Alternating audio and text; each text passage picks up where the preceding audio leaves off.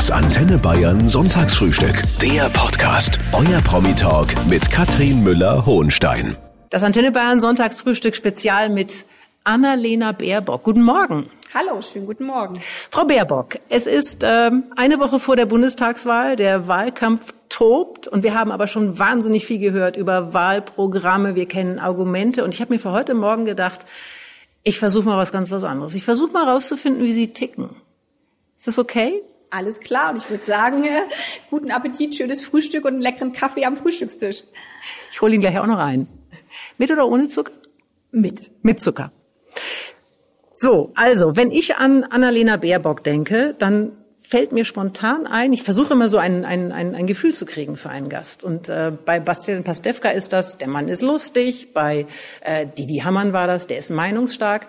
Wenn ich an Annalena Baerbock denke, dann fällt mir ein kämpferisch. Wie würden Sie sich beschreiben mit, mit äh, drei Eigenschaften? Ja, kämpferisch in der Sache, weil ich will wirklich was verändern in diesem Sand. Leidenschaft, äh, sich für Dinge auch wirklich einzusetzen, wenn mal der Wind von vorne kommt und empathisch. Immer auch zu sehen, dass es um Menschen geht und Menschen sehr verschieden sind und man den Blick nicht nur für Gesetze haben darf, sondern auch für die Menschen. Und dafür ist mir wichtig, mitten im Leben zu stehen und auch Politik mitten aus dem Leben herauszumachen. Wie mutig muss man sein? Weil Sie werden äh, auch hart angegangen. Das äh, gehört zu Ihrem Job dazu. Ist das, äh, das ist nicht immer nur schön wahrscheinlich, das, was Sie erleben. Ja, da gehört auch äh, Mut dazu, äh, weil gerade wenn man antritt und sagt, angesichts der Herausforderungen, Klimakatastrophe, aber auch Zustand der Schulen in unserem Land, äh, fehlender Glasfaserausbau, äh, müssen wir einiges verändern. Äh, dann ist natürlich auch immer, dass es Gegenwind gibt, von denen die sagen, nee, aber wir wollen es lieber so lassen, wie es ist, weil wir vielleicht daran auch viel Geld verdienen und den Mut zu haben, trotzdem sagen, wir machen jetzt Dinge anders, den braucht es und vor allen Dingen auch, weil ansonsten duckt man sich einfach nur weg, äh, dann, wenn es mal Gegenwind gibt, auch zu seiner Position, zu seiner Haltung zu stehen. Aber zugleich auch, und das gehört für mich auch beim Mut dazu, offen zu sein, wenn man sagt, okay, das ist nicht gut, äh, gut genug gelaufen, selbstkritisch zu reflektieren, da ist jemand mit einem besseren Argument, dann äh, der hat mich überzeugt, dann machen wir es äh, auch anders. Gab eine Studie, dass äh, gerade über Annalena Baerbock sehr viele Fake News unterwegs waren, also völliger Unsinn geschrieben wurde, ist teilweise auch wirklich Hanebüchen, teilweise vielleicht sogar auch gefährlich. Äh, haben Sie das Gefühl, dass man mit Ihnen anders umgeht, weil Sie eine Frau sind? Mir war vollkommen klar, dass ein Wahlkampf äh, jeder von oben bis unten durchleuchtet wird, weil wir als Grüne auch zum ersten Mal sagen, wir wollen dieses Land an führender Stelle gestalten, äh, dass personengenau angeschaut wird. Aber ja, ich habe auch erlebt, dass äh, gerade als Frau 40 Jahre äh, mitten im Leben, auch mit Familie, dann noch so eine zusätzliche Angriffsebene dazu gekommen ist, die, glaube ich, manche Frauen in diesem Land äh, erleben, dass wenn manchmal die Argumente dann ausgehen auf der sachlichen Art und Weise, dass man unter der Gürtellinie angegriffen wird oder auch äh, mit Fake News äh, angegriffen wird. Und was doch heftig äh, war, sind auch gerade die, die, die Fake News im Darknet, äh, gerade auch, wo man zurückverfolgen konnte, dass das aus dem Ausland äh, gekommen ist, wo offensichtlich einige Sorge davor haben, dass sich mit einer grünen Regierung, vielleicht auch mit einer 40-jährigen Frau, ähm, einiges äh, verändern wird. Wir sprechen heute Morgen äh, nicht nur über Politik, äh, Annalena Baerbock. Wir wollen ein bisschen den Menschen kennenlernen, herausfinden, wie sie ticken. Äh, geboren in Hannover, Mutter Sozialpädagogin, Vater Maschinenbauingenieur, zwei jüngere Schwestern. Wer oder was hat sie in ihrer Kindheit am meisten geprägt? Unterschiedliche Facetten. Also ich, äh, meine Eltern waren sehr jung, als ich geboren wurde und auch noch äh, gerade am Ende äh, der eigenen Ausbildung. Meine Mutter als äh, Kindergärtnerin damals noch in der in der Ausbildung und die ersten Jahre schon so ähm, als Kind zu gucken. Ja, man man muss auch gucken, wie man über die Runden kommt und zum anderen immer in einer Familie, die füreinander eingestanden hat, füreinander da war. Und gerade meine Oma hat mich stark äh, geprägt, wo ich auch in meinen ersten Lebensjahren öfters mal ähm, bei ihr immer wieder tageweise war und die so durch ihre Generation, was sie auch Nachkriegszeit im Krieg durchgemacht hat, äh, mit heftigsten Schicksalsschlägen immer wieder den, die, die Lebensfreude hatte. Ich, hat mich, glaube ich, rückblickend stark äh, geprägt. Und auch auf so eine ganz andere Ebene beruflicher Einschlag, äh, weil durch ihre eigene Geschichte immer wieder auch viel äh, das Thema, was da war das damals mit der Flucht, mit Vertreibung, mich dazu geführt hat, mich äh, im Bereich ähm, internationales Außenpolitik, äh, Menschenrechte äh, stark zu interessieren und ich eigentlich dann ursprünglich Kriegsreporterin äh, werden wollte, bevor ich dann so einen anderen Bogen in die Politik genommen habe. Sind dann aber erstmal für einen Austausch ja in Florida gelandet. Das hat jetzt mit Krieg nicht so wahnsinnig viel zu tun, aber das war weit weg. Ich habe was Ähnliches erlebt und ich bin wie ein, ich bin als anderer Mensch wiedergekommen. Ist Ihnen das auch so gegangen? Ja, komplett, komplett anderer Mensch vielleicht nicht, aber ich war ähm, 16, 17, als ich äh, in die USA gegangen bin und ganz unterschiedliches, was man lernt. Ich glaube, das Wichtigste, was mich da geprägt hat, dieses Gefühl, ähm, eben nicht die Sprache perfekt äh, zu können. Wie findet man eigentlich Anschluss äh, in, in einer Gesellschaft, wo man am Anfang halt, ähm, selbst als Deutsch in Amerika, jetzt nicht komplett alles anders ist. Aber die sind doch wahnsinnig offen, die Amerikaner. Ja, genau. Aber äh, trotzdem zu spüren, äh, wie schließt man tiefe Freundschaften. Und für mich war das vor allen Dingen der Sport, ähm, wo ich gemerkt habe, okay, hier ist es egal, dass du jetzt Englisch nicht perfekt kannst, weil ich bei mir selber so gemerkt habe, so ein bisschen, so wie ich vorher irgendwie auch ja, Witze gemacht habe, äh, Ironie bei mir Bestandteil war, was ich mich in der Sprache dann gar nicht so ausdrücken konnte, dass der Sport so stark dazu beiträgt, egal wie gut man Englisch kann oder egal wo man jetzt herkommt, da ist ein Team, da lebt man zusammen und für mich war das ein wichtiger Spiegel auch für danach, immer über Debatten, wenn Menschen in unser Land gekommen sind, zu wissen, wie es eigentlich ist, dass man andere braucht, um so richtig ankommen zu können. Sich fremd zu fühlen. Ja, und der ja. zweite Punkt, den ich auch wirklich denke, wo Gutes ist, dass wir auch über Schüleraustausch eigentlich jedem jungen Menschen die Möglichkeit geben sollten, auch selbst für ein paar Wochen oder Monate mal im Ausland zu sein. Auch die Wertschätzung, was eigentlich äh, in einem Eigenland ein wichtig ist, gerade mhm. im Vergleich zu den USA, diese Selbstverständlichkeit, zum Arzt gehen zu können. Und jeder ist natürlich äh, krankenversichert und nicht erstmal Geld auf den Tisch legen äh, zu können. Auch das finde ich immer einen wichtigen Spiegel äh, für seine eigene Gesellschaft und hat mich stark geprägt, gerade mit diesem Sozialstaatsverständnis, damals schon als Jugendliche, dass ich das eine der tragenden Säulen der deutschen, aber auch europäischen Gesellschaften finde. Sie haben das gerade mit dem Sport schon angesprochen und wir wissen ja alle die Geschichte, die Trampolinturnerin Annalena Baerbock, die hat die Runde gemacht. Sie haben aber auch mal Fußball gespielt. Also Tusbo Jeinsen, linkes Mittelfeld? Meistens, ähm, ja. Äh, klassische Doppelsechs oder was war das? Och, muss ich jetzt lange hart zurück, zurück überlegen. Ja, meistens. Aber ähm, ich habe auch Abwehr äh, öfter mal gespielt. Also wir haben da fleißig, fleißig gewechselt und das war so ein richtiger Dorfverein. Ähm, wo man ja, neben äh, den Zuckerrüben auf dem Acker äh, war der Fußballplatz und auch das ist was, was mich total geprägt hat. Dieses, wenn es auf dem Dorf jetzt nicht so viele Angebote äh, gibt, wie wichtig eigentlich äh, Sport ist, äh, das gerade auch für Jugendliche vor Ort äh, aktiv zu sein. Durfte man denn aus dieser Position auch Tore schießen? Ja klar, also linkes, linkes, linkes, Mittelfeld soll natürlich auch gute, steile Pässe nach vorne äh, geben. Meine Cousine, meine, die Hälfte meiner Familie hat da fast mitgespielt. Meine Cousine, die war unsere Stürmerin, die war auch deutlich besser als, als ich. Aber der Drang zum Tor, ja, den hatte ich schon auch ein bisschen. Wie, wie viel gab's denn so in der Saison? Tore oder Gegentore? Ja, Tore kann ich mich kaum äh, zurückerinnern. Man muss auch sagen, ich war deutlich besser auf dem Trampolin. Aber Sie haben mal eins geschossen, oder? Ich habe mal eins geschossen. Ich habe auch Kopfballtore. Das wäre jetzt traurig für Sie als Sportjournalistin, wenn ich sage, nein, natürlich ja, habe auch welche geschossen, aber Mittelfeld, das ist ja das Schöne auch am, am Mannschaftssport, ja, dass man, da kann man selber die Beste äh, sein oder die Schlechteste sein. Es kommt auf das Team an und man muss eben äh, starke Pässe geben können, aber man muss auch mal selber verwandeln können äh, und fürs Team hinten einen rausholen. Haben Sie denn ein, ein Lieblingsteam in der Liga? Ich meine, Hannover, da würde sich 96 anbieten. Ja, aber Oder wollen Sie nicht drüber Leid reden? meiner Schwestern und meiner Eltern bin ich kein 96 äh, Was? Fan. Sondern? Eher Werder Bremen. Ist stark What? auch durch meine, meinen Mann geprägt. Ja. Ach so, okay. Bei uns gibt es auch viel, viel, viel, viel Streit im Fußball. Ja. ja, aber Werder Bremen ist ja auch nicht viel besser gerade als Hannover 96. Es ist alles wirklich nicht lustig. Lassen Sie uns schnell das Thema wechseln. Haben Sie denn noch überhaupt Zeit für, für Sport? Sie werden viel Kondition brauchen. Die brauche ich und es ist gut, dass irgendwie so diese sportliche Kondition noch tief in den äh, Knochen steckt, weil wir irgendwie von morgens um sieben bis manchmal nachts um drei im Wahlkampf unterwegs sind und da habe ich letztes Mal schon um meine Oberschenkel brennen, so wie früher äh, beim Konditionstraining fürs Trampolin. Aber selber wirklich äh, zu springen oder richtig Sport zu machen, das fehlt mir sehr, aber das ist zwischen der Politik und dann auch den Kindern, äh, die äh, ich zwischendurch auch natürlich immer mal sehen will, fällt das so ein bisschen hinten runter. Aber zum Glück haben wir im Garten ein Gartentrampolin stehen, da hüpfe ich dann manchmal.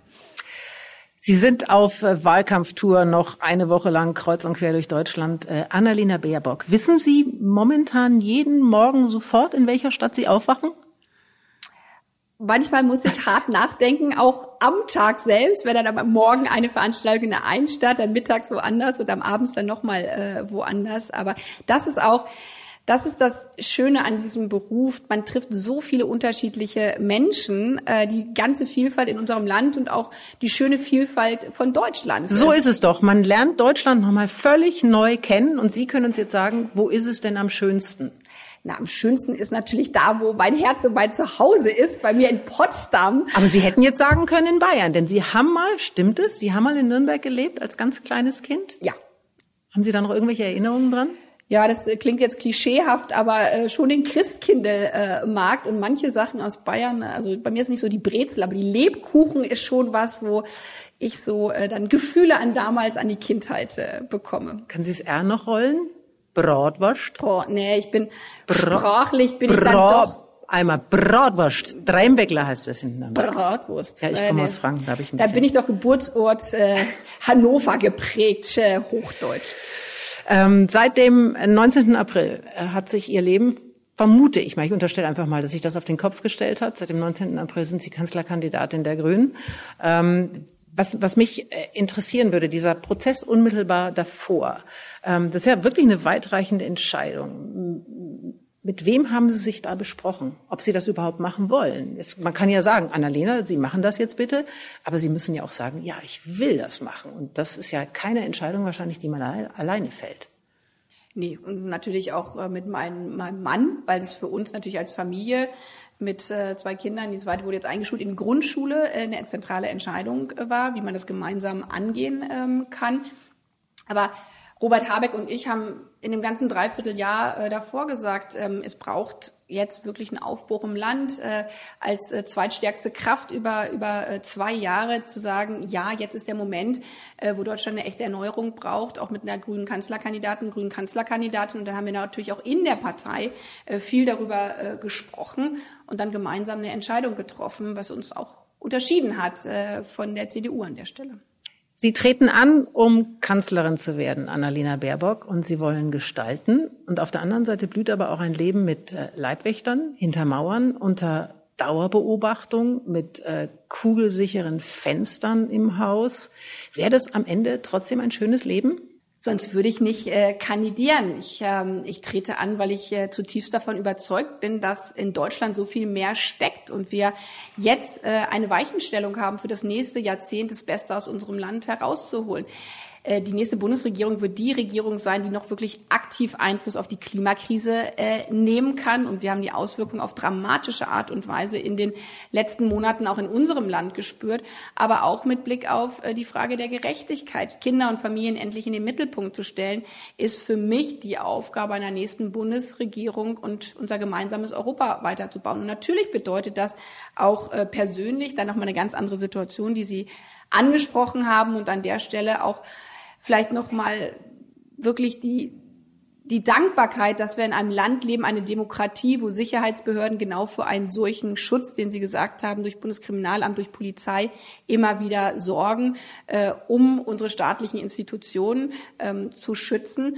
Und zugleich ist durch meine Situation mit 40 mitten im Leben zu stehen, äh, durch die Kinder, durch die Familie, für mich so ein Punkt, damit bin ich mit einem Bein immer im Leben. Selbst wenn man in äh, Brüssel verhandelt, selbst wenn man dann ähm, mit Sicherheitspersonal begleitet wird, äh, mitzubekommen, was ist eigentlich los in der Schule, was ist eigentlich los äh, in der Straßenbahn, wenn die eigene Familie und damit ich auch selber ähm, so im, im Alltag dann immer wieder mit drinstehe, auch wenn die Stunden deutlich reduziert sein werden. Und es ist eine persönliche Entscheidung, wie man sich dann auch persönlich fortbewegt, ob man selber weiter mit dem Rad unterwegs ist, selbst wenn zwei Sicherheitsbeamte dann noch neben mit herfahren. Oder die müssen halt dann ein bisschen schneller fahren. Ja, die sind, glaube ich, schneller und besser trainiert als ich.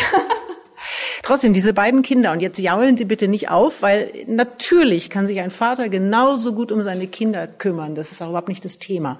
Aber ich habe das auch erfahren und ich habe damit, ähm, das, mir hat das selber zu schaffen gemacht, muss ich sagen. Es gibt Millionen Frauen in dieser Situation, die dann irgendwann an den Punkt kommen, wo sie feststellen, boah, alles auf einmal geht nicht und ich kann mich nicht zerreißen. Wie haben Sie das mit sich besprochen?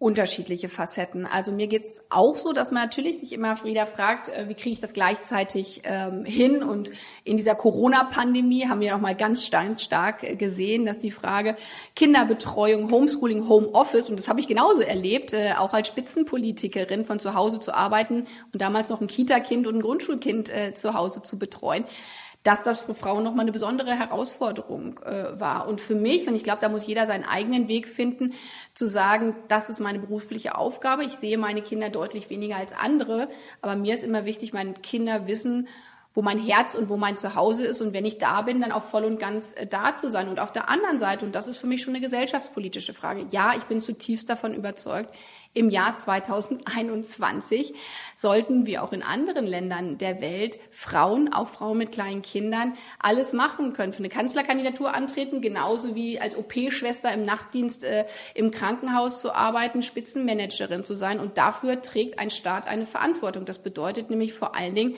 Ausbau von Kinderbetreuung betrifft jetzt meinen Bereich gar nicht äh, so stark, weil ich ein Einkommen habe, wo ich auch das zusätzlich noch äh, unterstützen kann. Aber für andere Frauen, die voll berufstätig sind, Ausbau von Kinderbetreuung zum Beispiel auch in Randzeiten. Wenn die Kita um 16 Uhr zumacht, dann kann ich auch in anderen Jobs äh, als berufstätige Mutter, gerade wenn ich alleinerziehend bin, meinen Job nicht voll ausüben. Und das ist was, ja, das verbinde ich auch mit meiner Kandidatur deutlich zu machen.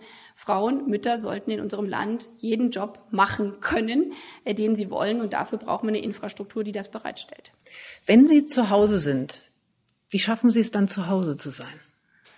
Das Gute ist ja bei äh, Kindern, da komme ich nicht nach Hause und bin die Kanzlerkandidatin, sondern dann komme ich äh, nach Hause und bin äh, die Mutter. Und dann heißt es erstmal, Mama in der Schule, ist heute dies oder jenes passiert. Oder du hast mir äh, versprochen, äh, vor ein paar Tagen, wenn du nach Hause kommst, spielen wir erstmal Playmobil. Und sich den Moment dann auch zu nehmen und im Kopf, selbst wenn ein andere Dinge umtreiben, zu sagen, das packe ich jetzt in die hintere Schublade, das ist nicht immer einfach, aber es erdet halt auch immer wieder total, ähm, um dann zu sagen, gut, in, morgen fahre ich wieder los, aber die Zeit nehme ich mir jetzt voll und ganz. Und ich glaube, jede Familie hat da zum Beispiel so auch äh, ihre Rituale.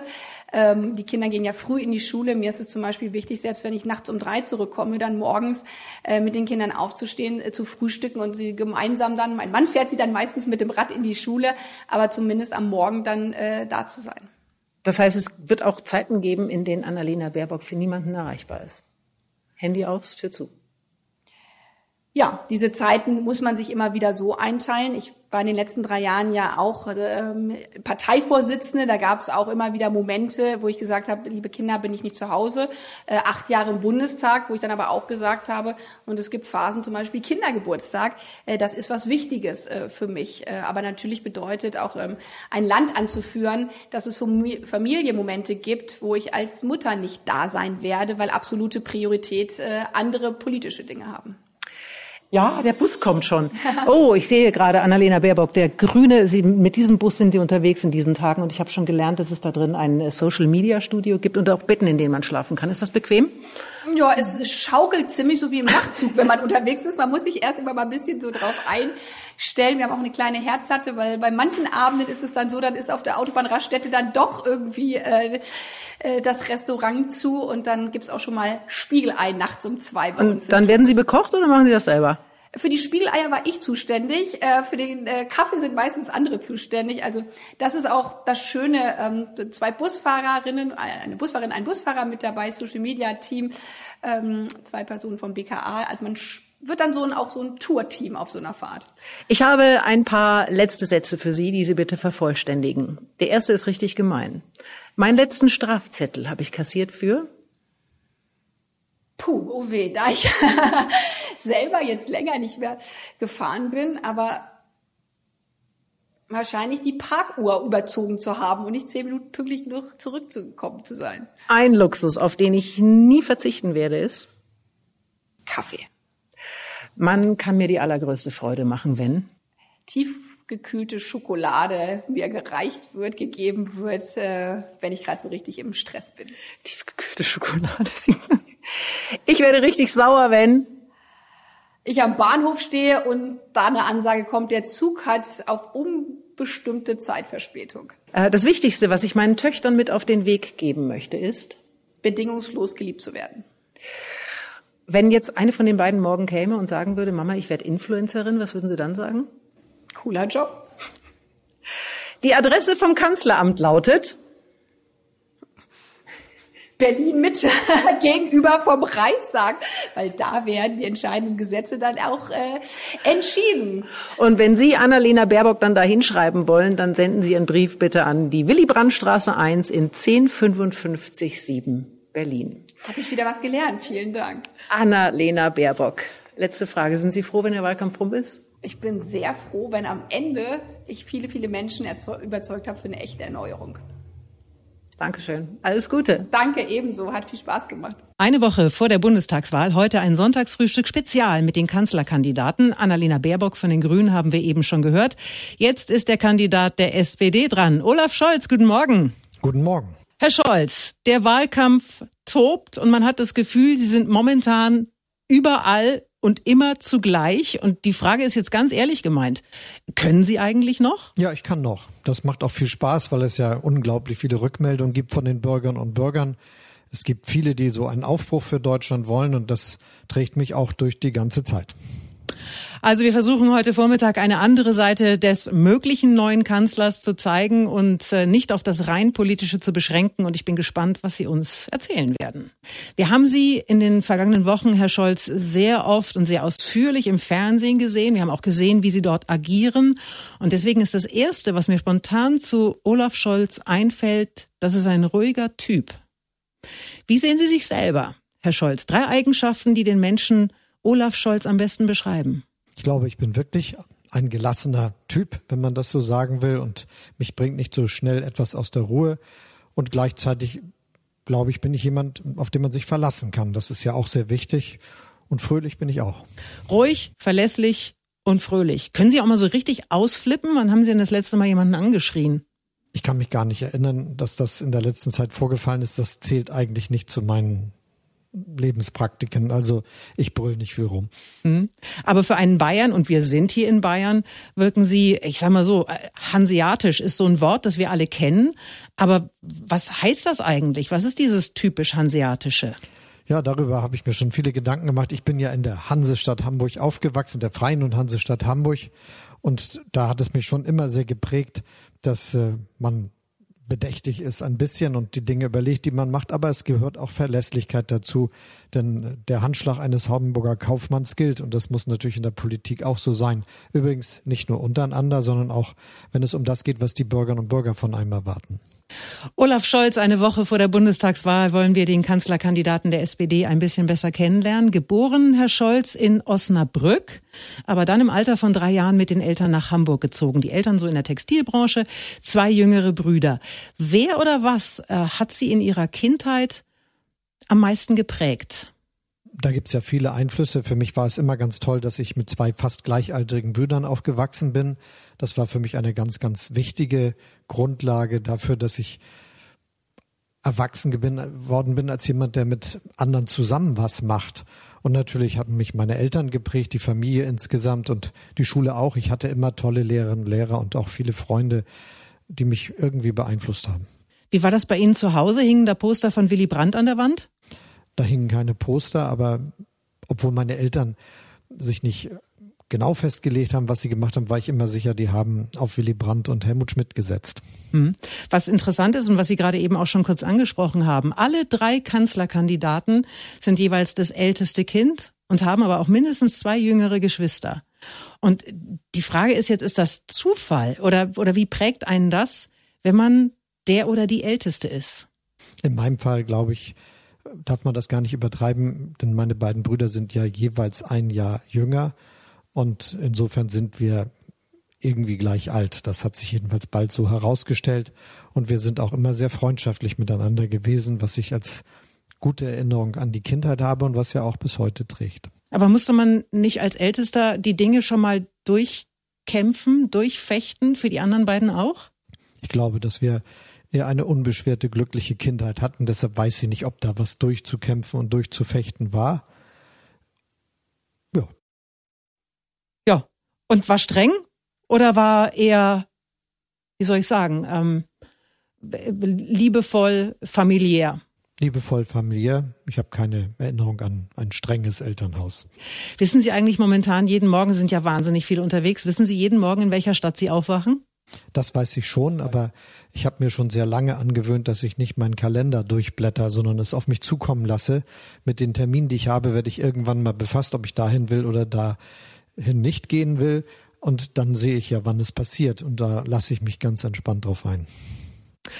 Wir sprechen im Sonntagsfrühstück mit äh, Olaf Scholz, ähm, dem Kanzlerkandidaten der SPD. Und diese Entscheidung, Herr Scholz, da anzutreten, das war ja eine eine sehr weitreichende. Haben Sie da tatsächlich drüber nachgedacht? Haben Sie sich ausgetauscht? Haben Sie Rat gesucht oder war für Sie immer klar, ich mache das? Dass das eine Möglichkeit ist, dass ich bei dieser Bundestagswahl als Kanzlerkandidat der SPD antrete, war klar, als ich Bundesminister der Finanzen wurde, am Anfang dieser Legislaturperiode. Aber letztendlich ist das entschieden worden in einem engen Gespräch, einem sehr guten Gespräch mit den Parteivorsitzenden und dem Fraktionsvorsitzenden, dem Generalsekretär der SPD. Wir haben das untereinander besprochen, sehr lange auch für uns behalten und dann im August des letzten Jahres vor einem Jahr ja allen bekannt gemacht. Und natürlich habe ich mit meiner Frau darüber geredet. Das ist ja wichtig, denn das betrifft ja unser beider Leben. Das stimmt. Und Sie kennen natürlich dieses Leben auch äh, an der politischen Spitze schon ganz gut. Äh, dennoch frage ich mich, wie erstrebenswert ist es denn, dann ein, ein Amt zu haben, das bedeutet, dass immer die Polizei vor der Tür steht, dass man unter Dauerbeobachtung steht, dass man eigentlich nirgendwo hingehen kann, ohne dass man sich vorher abgemeldet hat. Das ist ja jetzt auch schon so. Da wird es keine allzu große Veränderung mehr geben, wenn die Bürgerinnen und Bürger mir am 26. September den Auftrag erteilen, der nächste Kanzler der Bundesrepublik Deutschland zu werden. Denn ich war ja schon Minister, ich war schon Bürgermeister in Hamburg, also Regierungschef eines der 16 Länder in Deutschland und bin jetzt Bundesminister der Finanzen. Das ist eine gute Vorbereitung für die Aufgabe, die da auf mich zukommt. Ich konnte da ein bisschen reinwachsen und da wird nicht alles überraschend sein. Das heißt, dieses Amt würde nichts liefern, was für Sie echten Verzicht bedeuten würde? Es ist ja zunächst mal eine große Möglichkeit, mitzugestalten, wie sich unser Land weiterentwickelt an einer ganz entscheidenden Stelle. Die jetzt beginnenden 20er Jahre werden ja darüber entscheiden, ob wir in 10, 20, 30 Jahren noch gute Arbeitsplätze und Wohlstand haben, ob wir es schaffen, den menschengemachten Klimawandel aufzuhalten oder ob es uns gelingt, unsere Gesellschaft mehr zusammenzuführen, sodass mehr Respekt herrscht. Drei Fragen, die mich sehr bewegen. Und da möchte ich gerne meinen Beitrag zu leisten. Nun ist es ja so, Sie sagen es selber, es sind ähm, wichtige Entscheidungen, die anstehen und man hat vermutlich nur noch eine Chance, diese eine Chance. Äh, wie oft hadern Sie mit Ihren Lösungen, die Sie haben, weil Sie sich vielleicht doch nicht so sicher sind, ob das diese eine Lösung ist? Demokratie verlangt auch Führung und bedeutet natürlich, sich entscheiden zu können. Und natürlich ist es auch so, dass es nie eine Situation gibt, in der eine Sache zu 100 Prozent klar ist, sondern das sind immer Abwägungen und trotzdem muss man die Fähigkeit haben, sich zu entscheiden und muss auch noch viele überzeugen davon, dass sie das auch richtig finden. Das gehört zur Demokratie dazu. Aber es sind jetzt ganz besondere Momente, weil wenn wir es jetzt falsch machen, kann es sein, dass wir es in vier oder acht Jahren nicht mehr richtig korrigieren können. Raubt Ihnen das manchmal in den Schlaf? Ich weiß genau, was ich will und es hat mir eigentlich nur sehr selten in den letzten Jahren, in denen ich von Beruf Politik mache, eine Situation gegeben, wo ich gesagt habe, das ist jetzt so, dass ich nicht mehr weiß, wie das jetzt äh, gehen soll und darüber die ganze Nacht gegrübelt habe. Aber es kommt natürlich vor. Mhm. Sie haben gerade eben schon gesagt, Sie haben das natürlich mit Ihren äh, Parteikollegen und Kolleginnen besprochen. Sie haben mit Ihrer Frau gesprochen. Man ist aber ja auch am Ende ein sozialer Mensch, Herr Scholz. Kann man in einer Situation, in einer Position, wie Sie sie ja jetzt schon haben, kann man da noch echte Freunde haben? Kann man und habe ich auch. Und diese Freundschaften sind so, dass sie nicht öffentlich für alle sichtbar sind, aber die tragen mich schon durch mein Leben und sie helfen mir auch. Und sie helfen mir auch dabei, geerdet zu bleiben. Olaf Scholz im Sonntagsfrühstück Spezial mit 17 Jahren in die SPD eingetreten und man sagt, Herr Scholz, das Wildeste an Ihnen waren damals Ihre Haare. Ist es für Sie ein Kompliment oder ist es unverschämt? Ach, ich habe jetzt ja weniger Haare. Insofern erinnere ich mich ab und zu daran, dass ich mal wirklich Locken hatte und lange Haare, wenn auch gar nicht so lange in meinem Leben. Aber das war so und das war auch eine schöne Zeit, wenn auch ganz anders. Mhm. Sie sind erst spät in die Politik gegangen, weil Sie Jura studiert haben. Sie waren Rechtsanwalt. Und es gibt ja diesen Spruch, Herr Scholz, Recht haben heißt nicht immer Recht bekommen. Was ist für Sie Gerechtigkeit? Gerechtigkeit ist, dass es fair zugeht, dass jeder das Gefühl hat, gut zurechtzukommen und nicht vor unlösbaren Aufgaben zu stehen.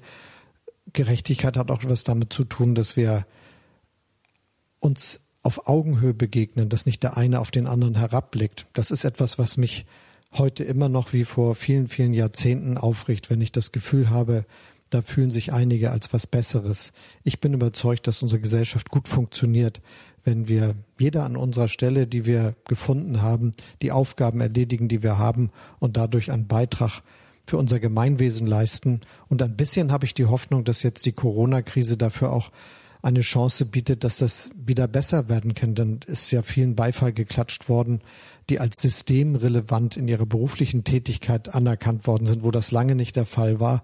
Und daraus würde ich gerne mehr machen. Sie haben ja eine Verbündete direkt zu Hause, das kann man auch überall nachlesen. Ihre Frau, Britta Ernst, sie ist Ministerin in Brandenburg.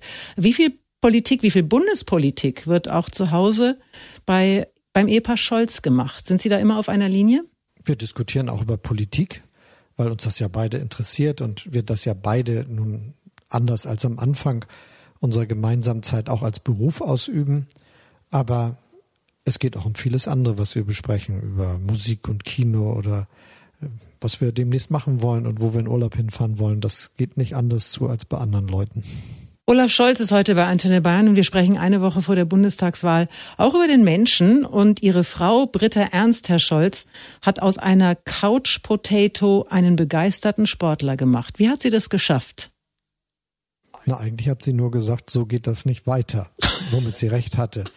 Und dann habe ich eben doch angefangen zu joggen, obwohl ich eigentlich immer sehr unsportlich war. Auch als Schüler habe ich mich nicht besonders hervorgetan. Das Einzige, was ich wirklich gut konnte, war Schwimmen. Und da habe ich dann, weil alles andere im Sport nicht geklappt hat, mich dann ehrgeizig da reingesteigert und sogar den DLRG-Grundschein damals geschafft. Aber sonst war sportlich bei mir nicht viel.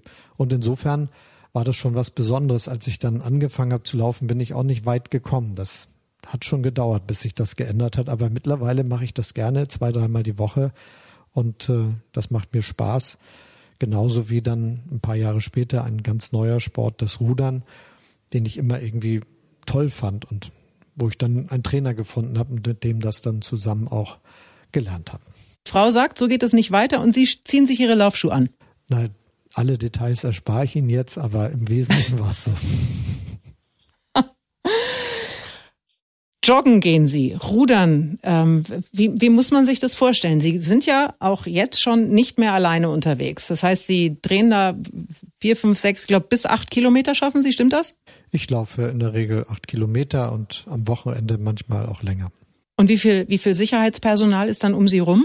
Da sind schon eine ganze Reihe Leute. Das ist so. Das gilt für alles, was ich mhm. mache. Deshalb bin ich auch immer ganz offen und ehrlich, wenn ich gefragt werde, wie ist das mit meiner CO2-Bilanz, selbst wenn ich, was ich nicht oft, aber drei oder viermal gemacht habe, mit dem Fahrrad von Potsdam ins Büro, ins Finanzministerium in Berlin gefahren bin, äh, dann fahre ich nicht nur mit dem Fahrrad, da fahren auch noch welche in der Nähe mit, die aufpassen, dass nichts passiert. Und insofern ist es gut für mich, dass ich Fahrrad fahre, aber das ist noch nicht gut fürs Klima. Das stimmt, aber für Sie ist es gut und äh, ich habe eine ähnliche Geschichte mit dem Laufen. Mich hat's auch irgendwann gepackt und ich bin heute, also ich bin nie missionarisch unterwegs, aber ich kann das ja einfach nur sehr empfehlen. Was hat Ihnen dieses Laufen gebracht? Es hat mir Konditionen gebracht und mein Körper bedankt sich auch dafür, weil er mich natürlich jetzt in so einer Zeit wieder, die wir gerade miteinander alle haben, wo Bundestagswahl ist und wo ich quer durch Deutschland reise und überall auftrete, auch nie im Stich lässt. Also ich kann das auch gut ab, was da jetzt an zeitlicher Belastung auf mich zukommt und an körperlicher Kraft erforderlich ist. Und man hat die besten Ideen. Das kann ich sehr empfehlen. Wenn Sie mal auf der Suche sind nach der Antwort auf eine ganz knifflige Frage, dann gehen Sie laufen. Ähm, das mache ich auch gern. Nur muss ich sagen, dass ich nicht zu denjenigen zähle, die zum Beispiel Aggressionen abbauen. Ich baue die in der Regel gar nicht erst auf. Aber und ich höre auch keine Musik oder zähle irgendwie meine Schritte oder was weiß ich, sondern ich laufe. Genau, einfach los. Annalena Baerbock, Herr Scholz, ist Werder Bremen-Fan. Das hat sie uns vorhin verraten. Ihr Herz schlägt für den HSV. Das ist jetzt auch kein großes Geheimnis und irgendwie, irgendwie passt das. Finde ich auch. Ähm, ist, ist das nach wie vor so? Ich wünschte mir, dass der HSV mal wieder in der ersten Liga wäre. Das wäre gerecht. Da, da ja, was ist schon gerecht beim Fußball? Das kann die man besten, so sagen. Die, die Besten steigen auf und die, die schlecht sind, die steigen halt ab. Aber jetzt mal ganz im Ernst, ist das tatsächlich eine, eine ausgewachsene Liebe oder ist das eher ein Sympathisieren? Ich sympathisiere, ich zähle nicht zu denjenigen, die irgendwie ständig ins Stadion gehen. Das habe ich auch äh, nie gemacht. Ich war ab und zu da und natürlich habe ich immer mitgefiebert, wie es denn so geht mit dem Verein. Aber wie gesagt, da wünsche ich, dass es demnächst mal wieder besser läuft. Ja, das war in den letzten Jahren kein großes Vergnügen für Sie, das kann man wohl sagen. Ich hätte mich ja auch gefragt, ob man als erster Bürgermeister Hamburgs, der Sie ja lange waren, sich in einer Stadt, die ja zwei große Fußballvereine hat, zu einem bekennen darf. Sie haben, wie haben Sie das für sich gelöst? Ich bin zu beiden hingegangen und habe beiden auch die Daumen gedrückt, was ja meistens kein Problem war, weil sie nicht immer in der gleichen Liga gespielt haben. Und äh, so ist das eigentlich gut gegangen. So ist das gut gegangen. Jetzt spielen sie wieder gegeneinander und St. Pauli hat momentan immer so ein bisschen die Nase vorn, habe ich den Eindruck. Ich habe ähm, abschließend für dieses Gespräch, Herr Scholz, noch, ähm, das habe ich Frau Baerbock auch vorgelegt, einen kleinen Satzkatalog, den Sie bitte jeweils ergänzen. Meinen letzten Strafzettel habe ich kassiert für? Das muss ja dann wohl irgendwie beim Fahren, Autofahren passiert sein. Das ist schon so lange her, das weiß ich gar nicht mehr.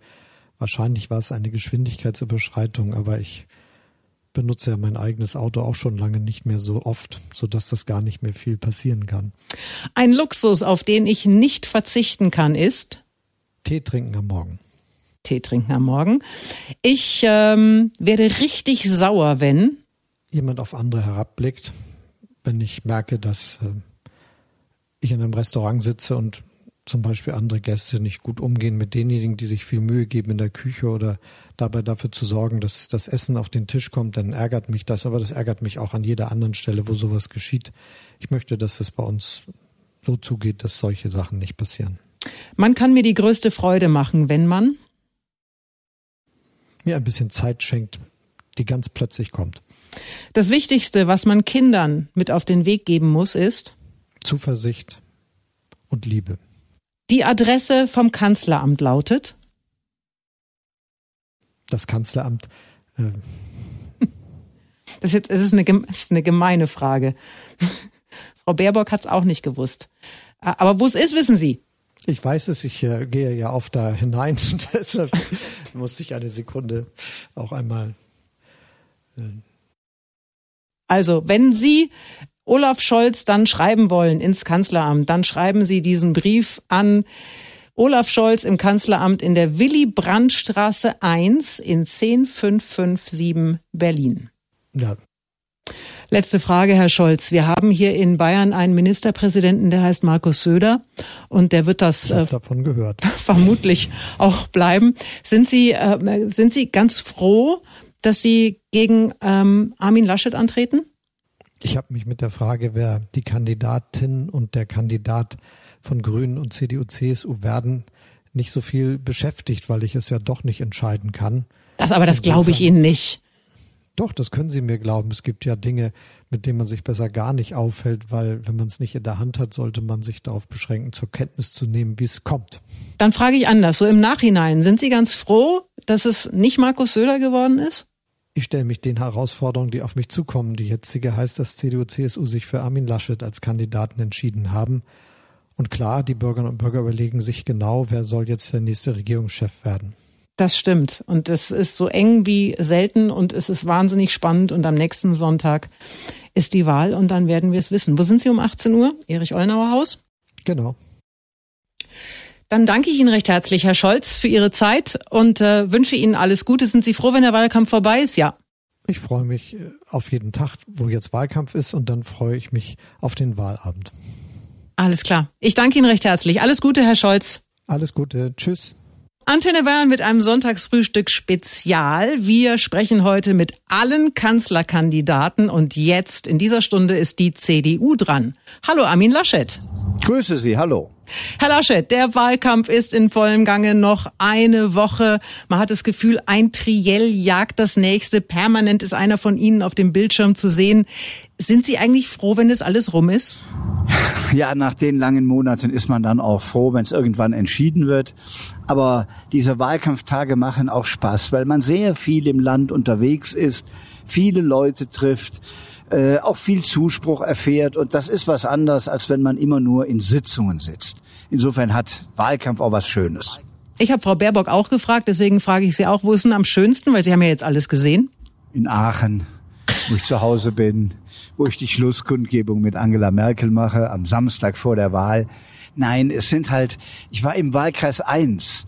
Der Wahlkreis 1 ist oben Flensburg, Schleswig, direkt an der dänischen Grenze. Und dann werden alle Wahlkreise in ganz Deutschland durchnummeriert. In den letzten Tagen war ich viel in Bayern unterwegs, in Franken, in Augsburg, in München.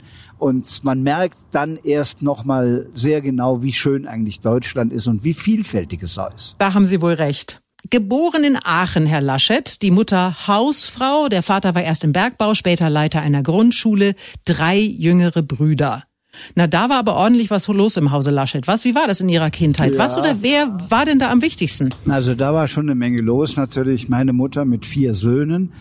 Sie hat das Regiment geführt, äh, hat auch uns allen äh, Hausarbeit beigebracht und uns auch da verpflichtet, so dass es ja eine schöne Jugend war, eine Jugend, wo man viel zusammen gemacht hat und wo wir uns auch sehr engagiert haben an vielen, vielen Orten. Also das Engagement äh, hat mich von Anfang an, seit ich Kind war, begleitet. In der Schülerzeitung, in der Jugendgruppe, in der Pfarre, äh, bei der Schülervertretung, wo auch immer waren wir tätig. Aber man musste sie angeblich überreden, mit 18 in die Junge Union einzutreten. Und sie sagen von sich selber auch, sie seien ein junger Wilder gewesen. Na, das das klingt jetzt, das, das klingt spannend. Was heißt denn das? Nein, das sage ich nicht über mich. Andere haben das mal geschrieben. Äh, das war aber eher politisch gemeint. Nein, ich bin in der Tat, ich war außerhalb der Partei engagiert, bei Dritte Weltgruppen und bei vielem anderen. Und dann hat irgendeiner gesagt, willst du nicht mal bei uns mitmachen? Und dann hat er mir ein, ein, ein Eintrittsformular gegeben und dann habe ich das nicht schnell genug zurückgegeben und dann hat er es mir nochmal gegeben und dann hat er mich immer weiter gedrängt und irgendwann bin ich dann in die CDU eingetreten. Und dann ging ich zum Studium nach München und da gab es natürlich keine CDU. Und in der Zeit habe ich dann weniger Politik gemacht, habe ich Studentenzeitung und anderes gemacht. Aber die Politik hat mich eigentlich nie losgelassen. Mhm. Sie waren diese und dieses ja junge Wilde stammt, glaube ich, aus der Zeit, wo wir mit jungen Grünen zusammen uns als junge Abgeordnete noch in Bonn getroffen haben. Das war damals sehr verpönt. Und äh, ja, das, dann haben andere gesagt, das sind die jungen Wilden. Äh, Sie haben das schon gerade eben kurz angesprochen. Sie waren eine Zeit lang in Bayern, in äh, München unter anderem studiert, als äh, journalistischer Korrespondent, aber auch beim Radio gearbeitet. Wie war denn das da, als Sie ähm, als Rheinländer ganz in den Süden gekommen sind. Wie sind Sie da klargekommen?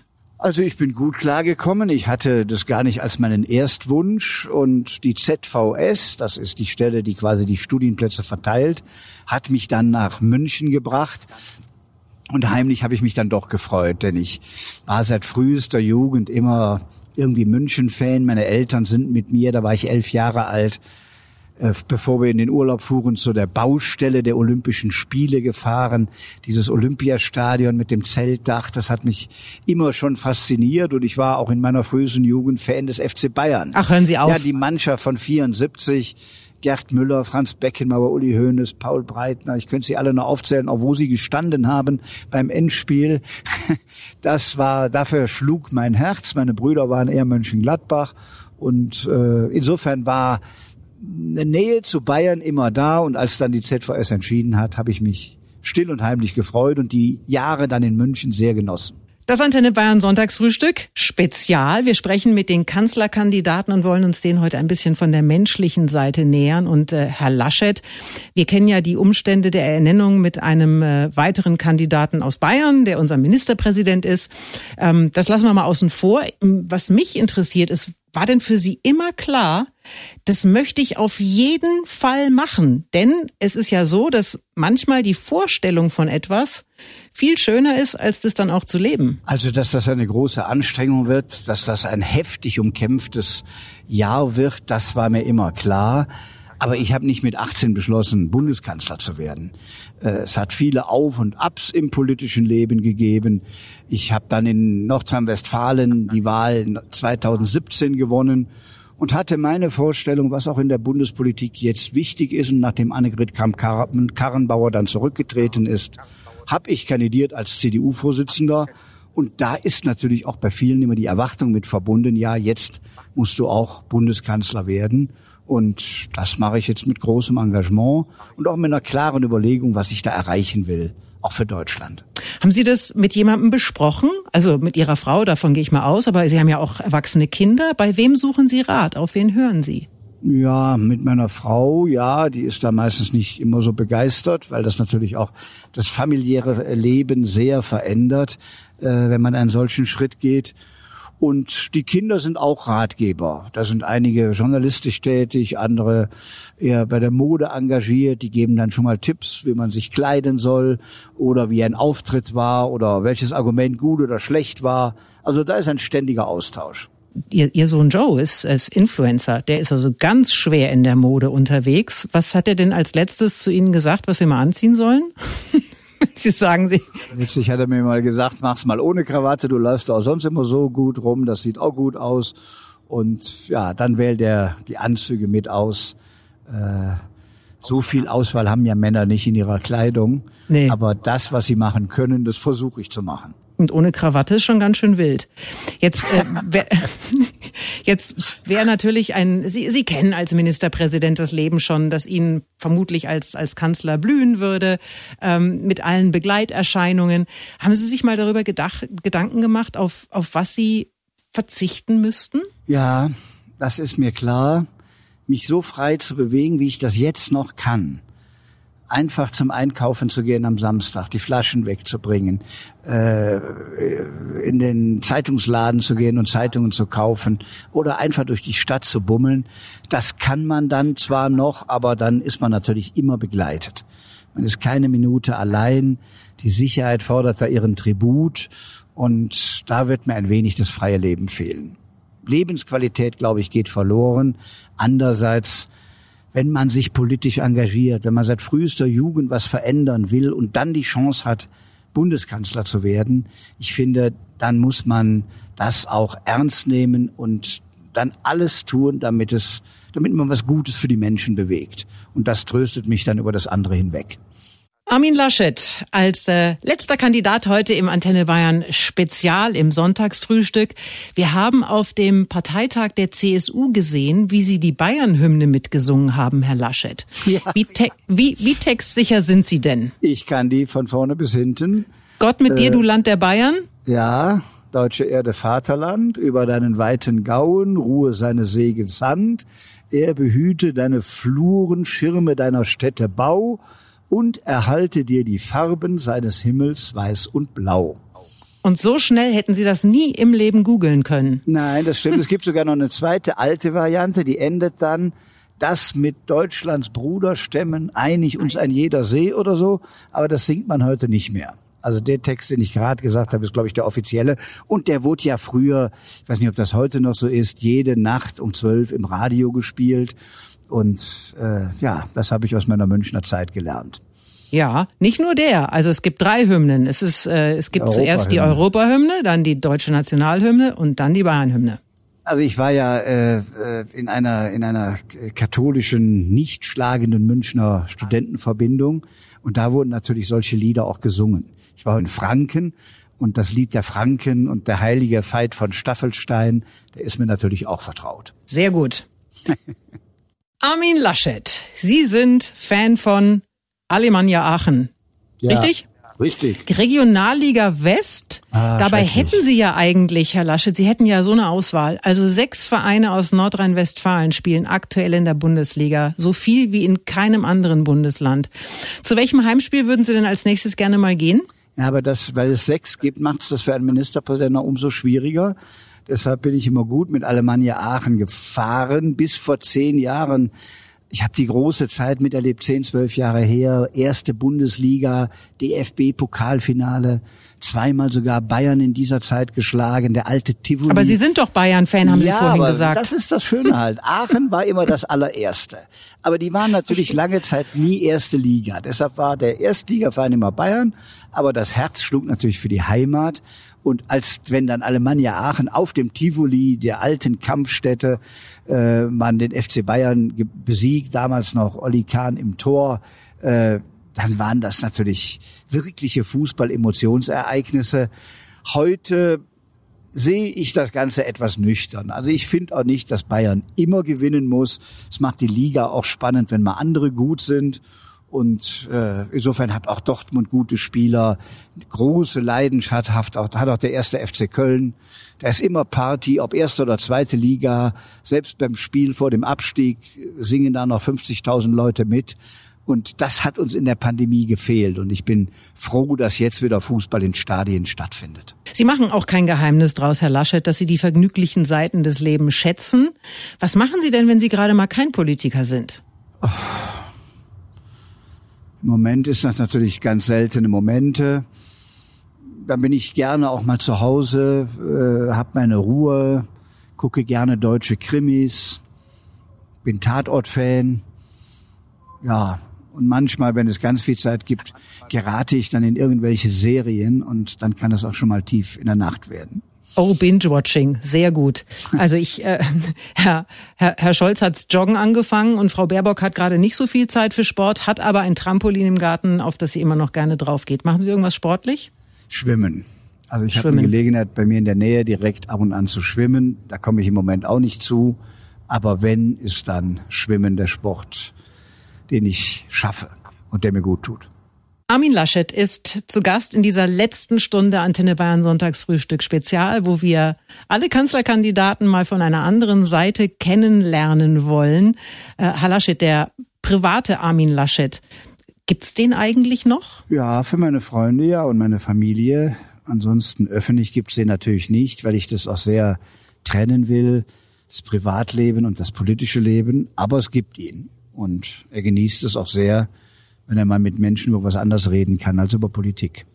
Mhm. Haben Sie denn in Ihrer Position als, als Ministerpräsident überhaupt noch sowas wie echte Freunde? Ja, und das sind meistens die Alten, die man aus dem Studium kennt, aus der Jugend kennt. Auch ein paar neue äh, in der Nachbarschaft, wo sich Freundschaften entwickelt haben. Und die waren immer da, ob es gut ging oder ob es schlecht ging, ob man gewonnen oder verloren hatte. Und ich bin sicher, egal was ich in den nächsten Jahren machen werde, die werden dann immer noch da sein. Aber man muss die auch pflegen und man muss den Draht halten. Und das versuche ich trotz aller zeitlichen Belastung. Armin Laschet, wir haben abschließend ein, so eine Art Spiel, da werden einfach nur Sätze ergänzt und die Sätze sind für alle gleich. Ja. Und deswegen möchte ich Sie jetzt auch als allererstes fragen, meinen letzten Strafzettel habe ich kassiert für? Ich glaube, etwas zu schnell fahren. Nicht viel, keine Punkte, aber etwas zu schnell. Ein Luxus, auf den ich nicht verzichten kann, ist Ruhe haben, Fernseh gucken, auch mal nichts tun. Ich werde richtig sauer, wenn wenn irgendwas schief läuft, äh, kann ich sauer werden. Sonst werde ich nicht so oft sauer. Aber wenn nicht was so klappt, wie ich es mir wünsche, dann ja, dann ärgere ich mich kurz, aber dann ist er wieder gut. Man kann mir die größte Freude machen, wenn man äh, hm, was Nettes kocht. Das Wichtigste, was ich meinen Kindern mit auf den Weg gegeben habe, ist bleibt ihr selbst, geht euren Weg, lasst uns, lasst euch nicht beirren von Stimmungen oder von Erwartungen, die andere an euch haben. Macht das, was für euch gut ist und äh, ja, geht euren Weg. Und jetzt habe ich noch eine letzte Frage, Herr Laschet, die so ein bisschen gemein ist und ich äh, kann vorwegschicken, weder Frau Baerbock noch Herr Scholz konnten diese Frage beantworten. Wie lautet die Adresse vom Kanzleramt? Willy Brandt Platz, Willy Brandt Straße 1. Haben Sie die Postleitzahl auch noch? Nee. Aber stimmt es? Das stimmt. Ich meine ja. Willy Brandt Straße ja. 1 in 10557 Berlin. Ich weiß das, weil ich eigentlich mal gedacht hätte, eigentlich hätte die Konrad-Adenauer-Straße sein, heißen müssen. Aber auch Willy Brandt war ein großer Berliner und man hat zum richtigen Moment es so benannt. Auch er war ein großer Bundeskanzler und deshalb kenne ich mindestens schon mal die Adresse. Ich danke Ihnen recht herzlich. Armin Laschet, schönen Sonntag allen und äh, alles Gute. Tschüss. Das Antenne Bayern Sonntagsfrühstück. Der Podcast. Jede Woche neu. Jetzt abonnieren oder folgen für mehr spannende Gäste und entspannte Gespräche mit Katrin Müller-Hohenstein.